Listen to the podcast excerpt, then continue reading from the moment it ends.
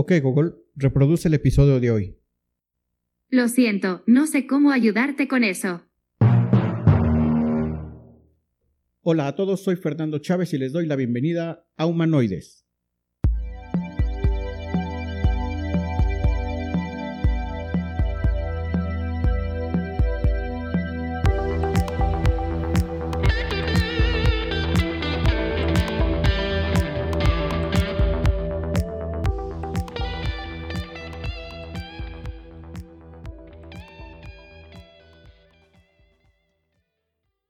Gracias por tu presencia en este episodio de Humanoides. El tema del cual hablaremos hoy es sobre las habilidades que necesitas para aprender a programar. Al final del episodio habrás perdido el miedo y sobre todo habrás adquirido los conceptos necesarios para convertirte en un verdadero programador. No sé si te haya pasado, pero en mi caso, cuando la gente se entera que dentro de mis actividades diarias está el programar, muchos se imaginan que es una tarea muy complicada, que hay que saber muchas matemáticas y que se requieren habilidades especiales. Pero la realidad es muy diferente. De hecho, todos en alguna parte de la vida hemos sido programadores. ¿No me crees? Entremos en materia. Tal vez eres demasiado joven para saberlo, pero hace muchos años existían unos relojes despertadores mecánicos a los cuales se les establecía la hora que debía sonar un timbre bastante molesto. El proceso era simple. Jalabas una palanca en la parte posterior, ponías la hora de la alarma y te asegurabas de darle cuerda antes de ir a dormir para que sonara la mañana siguiente. Con esa acción ya habíamos programado nuestro reloj despertador. Otro ejemplo. Antes de Netflix y antes de las películas en formato de CD, existían unos aparatos llamados videocaseteras, y en ellas podías insertar un cassette magnético del tamaño de un ladrillo. Pues resulta que en los años 80 era una práctica muy común grabar programas de televisión. Sobre todo si el programa era transmitido muy noche o si por alguna razón no estabas en casa y no te lo querías perder. Establecías una hora de inicio, una hora de finalización y el canal a sintonizar. Listo, ya habías programado la videocasetera. Hoy en día las cosas no han cambiado mucho. Seguimos programando cosas para que realicen una tarea. Programamos la televisión, el teléfono, la lavadora, programamos alarmas y avisos, programas en la televisión, en la guía del cable, el GPS, en fin, todo el tiempo estamos programando cosas. ¿Cuál es el común denominador de todos estos ejemplos? El común denominador es que programamos para que se realicen de forma automática acciones que de otra forma los humanos haríamos manualmente. Para mí es un poco chocante el adjetivo de smart que le hemos dado a las cosas. Smartphone, Smart TV, Smartwatch. De hecho, todos consideramos inteligentes a las computadoras. Pero desde mi punto de vista es todo lo contrario. Son dispositivos tan tontos que tenemos que decirles qué hacer. Y este es justamente el papel que juega el programador. El programador es el enlace entre el mundo real y el mundo de los unos y los ceros, de los bits y de los bytes. Es el enlace entre la realidad y el código. ¿Cuál sería entonces la primera habilidad que necesitas para ser programador? La primera habilidad es saber observar el mundo. Sí, así de sencillo. Hay que observar las cosas, los procesos y a las personas. Una vez hecha esta tarea podemos abstraer esa realidad y llevarla al código. Déjenme contarles una anécdota. Hace unos años un compañero de trabajo me pidió que enseñara a su hijo a programar para poder acreditar una materia. Accedí a ayudar y cuando le pregunté al muchacho en qué lenguaje estaban programando, me comentó que no estaban usando ninguno, que todo era a base de pseudocódigo, es decir, a través de palabras y frases comunes con el fin de establecer un procedimiento para detallar actividades comunes como bañarse, lavar el automóvil o freír un huevo. Al platicar con el muchacho me di cuenta que él solo veía el problema de manera general. Para él era tan sencillo como decir, tomamos una sartén, echas el huevo, esperas a que se cocine y listo. Lo primero que hice fue exponer que el proceso empieza desde que entra a la cocina. Después tomar la sartén, buscar los ingredientes, prender la estufa, etcétera, etcétera. O mejor aún, el proceso empieza desde que siente hambre y tiene la necesidad de comer. Fue así como poco a poco comenzó a entender cada paso como un subproblema que demandaba ciertas acciones para continuar con el siguiente paso. De esa misma forma resolvimos media docena de ejemplos, y en cada uno el muchacho fue capaz de describir a detalle los pasos necesarios para llevar a cabo cada actividad. Solo para terminar la anécdota les diré que el joven aprobó su materia. Pongamos un ejemplo para nosotros. Si quisiéramos hacer un programa para preparar una taza de café, tendríamos que visualizar el proceso de manera general y profundizar en él a tal grado que no dejemos posibilidad a fallar. Podríamos iniciar diciendo que los pasos son tomar una taza, poner una cucharadita de café instantáneo, agregar agua, remover y listo, ya acabamos. Sin embargo, podemos ir más allá y preguntarnos cosas como ¿qué pasa si no hay tazas limpias? ¿Qué pasa si no hay cucharas? ¿Y si el agua está fría? Si en lugar de café instantáneo queremos café de grano, ¿lleva azúcar? Y así podríamos ir abriendo las posibilidades hasta cubrir un sinnúmero de variantes con el fin de asegurarnos que podemos preparar una taza de café de principio a fin. Esto nos lleva a la siguiente deducción. Debemos ir de lo general a lo particular. Es decir, un programador debe descomponer un problema grande en problemas pequeños, ya que los problemas pequeños son más fáciles de resolver. Me viene a la mente la frase divide y vencerás. Descomponer un problema nos ayuda no solo a resolverlo mejor, también da pie al trabajo colaborativo. Esto es porque si bien algunos proyectos los resolveremos solos, habrá otros que debamos resolver en equipo. Continuando con el ejemplo de la taza de café, Imagina que tú te haces cargo de resolver el tema de las tazas. Así puedes analizar a profundidad las posibles variantes de ese proceso, verificar si hay tazas limpias o no, y en caso de estar sucias decidir lavar una, lavar varias o no lavar ninguna, finalizando con ello el proceso y decidiendo no preparar el café. Al mismo tiempo que trabajas en el tema de las tazas, otro programador podría estar resolviendo el tema del endulzante. ¿Se utilizará azúcar? ¿Un sustituto? ¿Qué cantidad? ¿Está en sobres o se sirven cucharadas? Y lo mismo pasa con el tema del café, del agua, las cucharas, etc. Como puedes ver, entender el problema general y descomponerlo en pequeños problemas es lo más complicado en el proceso de programar. Y como puedes darte cuenta, aún no hemos tocado el tema del código ni de los lenguajes. Desde mi experiencia, el entendimiento del problema es fundamental.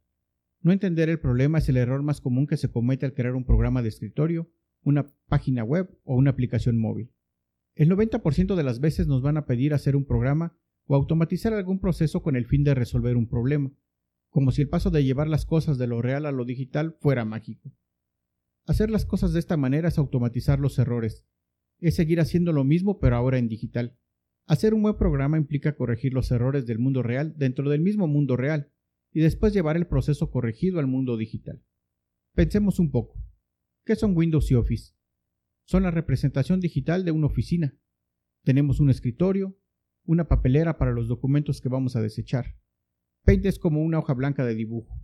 Word es como una libreta de apuntes o una máquina de escribir. Y Excel es como un cuaderno de cuadrícula. En fin, así podríamos ir haciendo analogías. Pensemos ahora en las redes sociales. ¿Qué son Facebook y LinkedIn? Son la abstracción de las relaciones entre amigos, familiares y contactos de negocios. De la misma forma podemos ir haciendo analogías de aplicaciones móviles, como aquellas que funcionan como un mapa, como una cámara fotográfica, como un cine, etc. Aprender a programar es aprender a ver el mundo y capturar su esencia para reinventarlo a través del código. Y hablando de código, ya llevamos medio episodio y seguimos sin hablar de instrucciones, comandos ni lenguajes de programación. Hablemos ahora de las matemáticas, que si bien son necesarias, no lo son en un grado elevado, es decir, con álgebra básica de secundaria podemos resolver un alto porcentaje de los problemas que se nos presentan a la hora de programar. Si lo que queremos programar es algo ya muy especializado, entonces el nivel matemático se elevará de acuerdo a la necesidad del proyecto. Y no me malinterpreten, con esto no quiero decir que debemos huir del cálculo diferencial, el cálculo integral o la estadística. Todo lo contrario, estudiarlas y aprenderlas nos dará una mejor comprensión del mundo, así como agilidad mental, y sobre todo una visión más completa para la resolución de problemas y análisis de resultados. Ningún conocimiento está de sobra. Otra capacidad que se debe ejercitar para ser un buen programador es la toma de decisiones. Siempre hay que tener en mente la frase si esto, entonces aquello.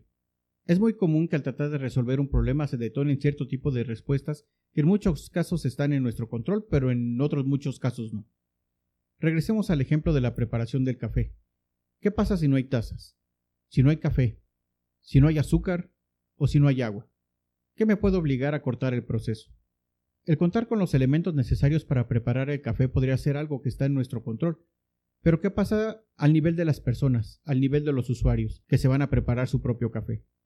Hay mil formas de hacerlo. Habrá quien tome la taza, la llene de agua, ponga el café y por último el azúcar. Pero habrá otra persona que primero sirva el café, después el azúcar y al final el agua. Eso no está en nuestro control. Eso es puramente la decisión del usuario y nuestro análisis del proceso debe de contemplar esas posibilidades. Nuestra conceptualización del problema debe determinar cuándo darle libertad al usuario y cuándo no, para que el resultado final sea siempre el esperado. Recapitulemos un poco. A estas alturas del episodio ya sabemos que debemos conocer el problema general, que debemos descomponerlo en problemas pequeños, independientemente de si lo vamos a resolver solos o en equipo. Sabemos que tenemos el conocimiento matemático necesario para atacar el problema y sabemos también qué cosas están o no en nuestro control. ¿Qué sigue? Lo que sigue es saber en la medida de lo posible a qué resultado queremos llegar, lo cual nos puede dar cierta certeza de si la forma en que estamos abordando el problema es la correcta o no. Y en ese entendimiento de los resultados podemos descubrir algún tipo de mejora que nos lleve al siguiente nivel, y pasar de ser meramente programadores a ser entes creativos. Regresemos al ejemplo de la preparación del café.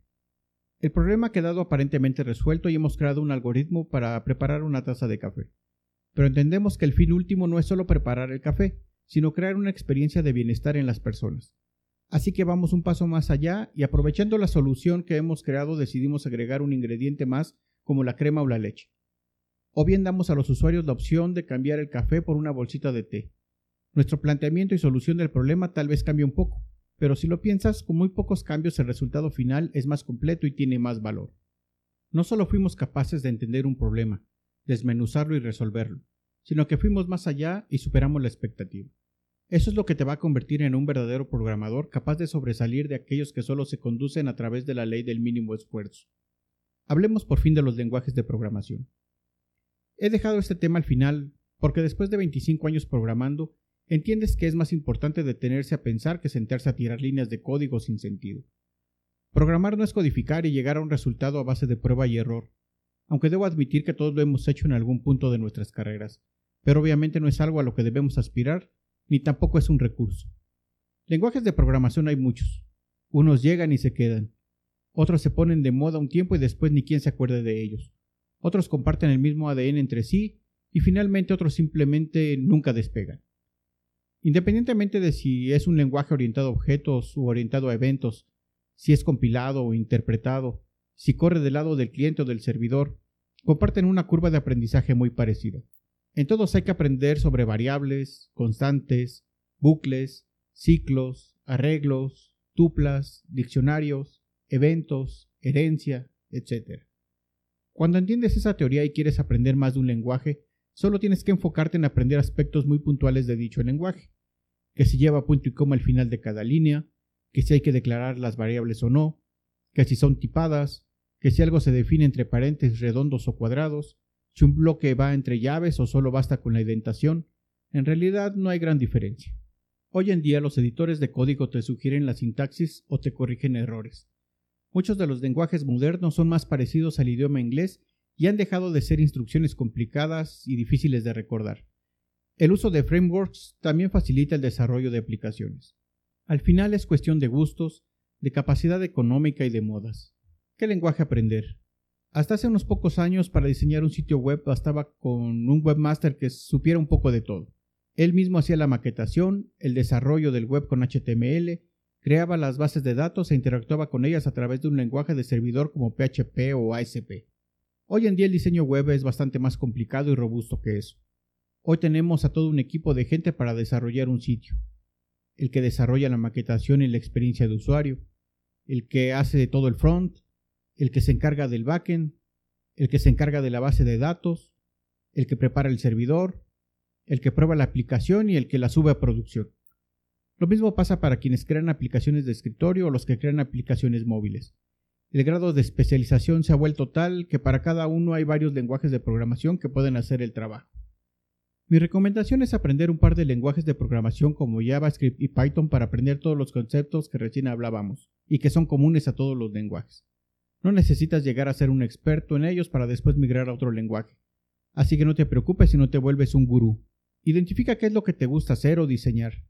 Sitios web, aplicaciones móviles, aplicaciones de escritorio, Big Data, inteligencia artificial, machine learning. Ya que encuentres el lugar al que perteneces, entonces sí puedes pasar a un nivel mayor de especialización. Un tip que puedo darte es que le eches una mirada a las ofertas de trabajo de tu localidad. Ahí puedes darte cuenta cuáles son las necesidades del mercado y en base a eso elegir qué aprender. Otra recomendación es que no te cases con un solo lenguaje. Ten en mente que cada empresa es un mundo, y tienes que adaptarte con los lenguajes y herramientas que ahí se utilicen.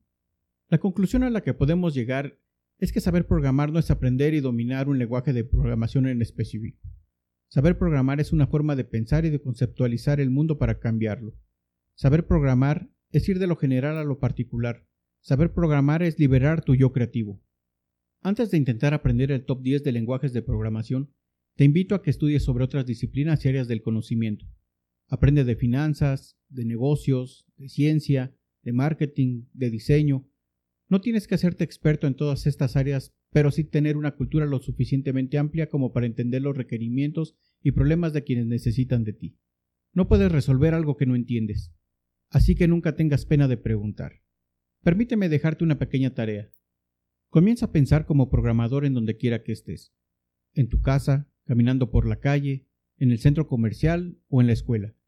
Trata de ver una actividad ordinaria como si se tratara de un problema que quieres resolver o un proceso que quieres automatizar. Descomponlo en pequeños pasos y ejercita tu nueva forma de pensar y de ver las cosas. En la medida de lo posible, piensa qué mejoras podrías hacerle a esas actividades para agregarles más valor. Recién escuché una frase que dice, las competencias se ganan o se pierden en el entrenamiento. Así que hagamos nuestra esa frase y comencemos a entrenar nuestro pensamiento de programador. Te doy las gracias nuevamente por haberme acompañado en este episodio. Me gustaría leer tus comentarios y saber si el tema ha sido de utilidad para ti. Dime también qué otros temas te gustaría que tratáramos en futuros episodios. Por el momento puedes escribirme a humanoides.iteración.mx y no olvides recomendar este podcast a tus contactos. Quizá pueda ser de ayuda para alguno de ellos. Yo soy Fernando Chávez y este fue un episodio de Humanoides.